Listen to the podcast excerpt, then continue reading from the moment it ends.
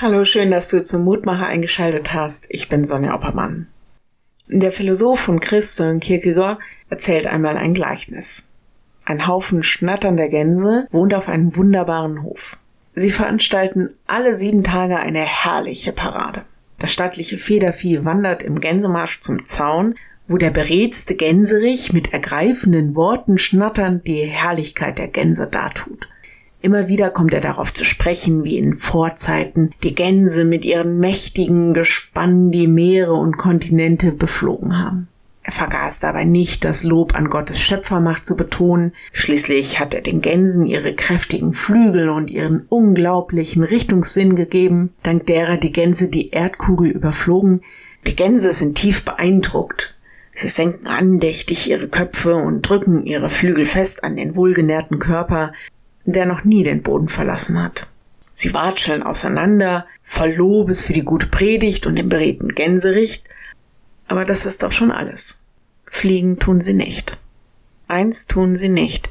Fliegen. Sie gehen zu ihrem Mittagsmahl. Sie fliegen nicht, denn das Korn ist gut und der Hof ist sicher. Ich liebe die Geschichte sehr, weil sie mich aufrüttelt.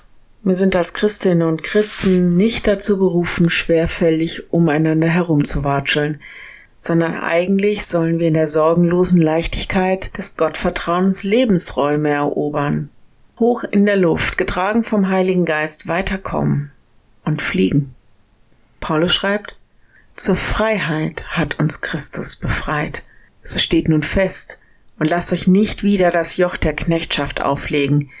Galater 5, Vers 1. Bleibt bei eurem Bekenntnis und seid frei von all dem, was euch in irgendeiner Weise gefangen nehmen will. Ich lade dich ein, auch mit mir zu beten. Lieber Herr, da gibt es eine ganze Menge, was uns schwerfällig macht und uns auf dem Boden vermeintlicher Tatsachen hält. Befreie uns von den destruktiven Gedanken und festgefahrenen Abläufen, von starr gewordenen Vorstellungen von allem, was uns nicht gut tut, was uns kaputt macht und auch unsere Gemeinden. Gib uns deinen Geist, dass wir uns aufmachen, neue Wege zu suchen und lebendige Gemeinschaft zu erleben und dir mit unserem Leben alle Ehre zu geben. Wir bitten dich für alle, die in irgendeiner Weise gefangen sind in ihrer Welt, in Sucht, in Schuld, durch andere Menschen, dass sie dich als Gott erfahren, der sie frei macht und der ihrem Leben eine neue Weite und Perspektive gibt.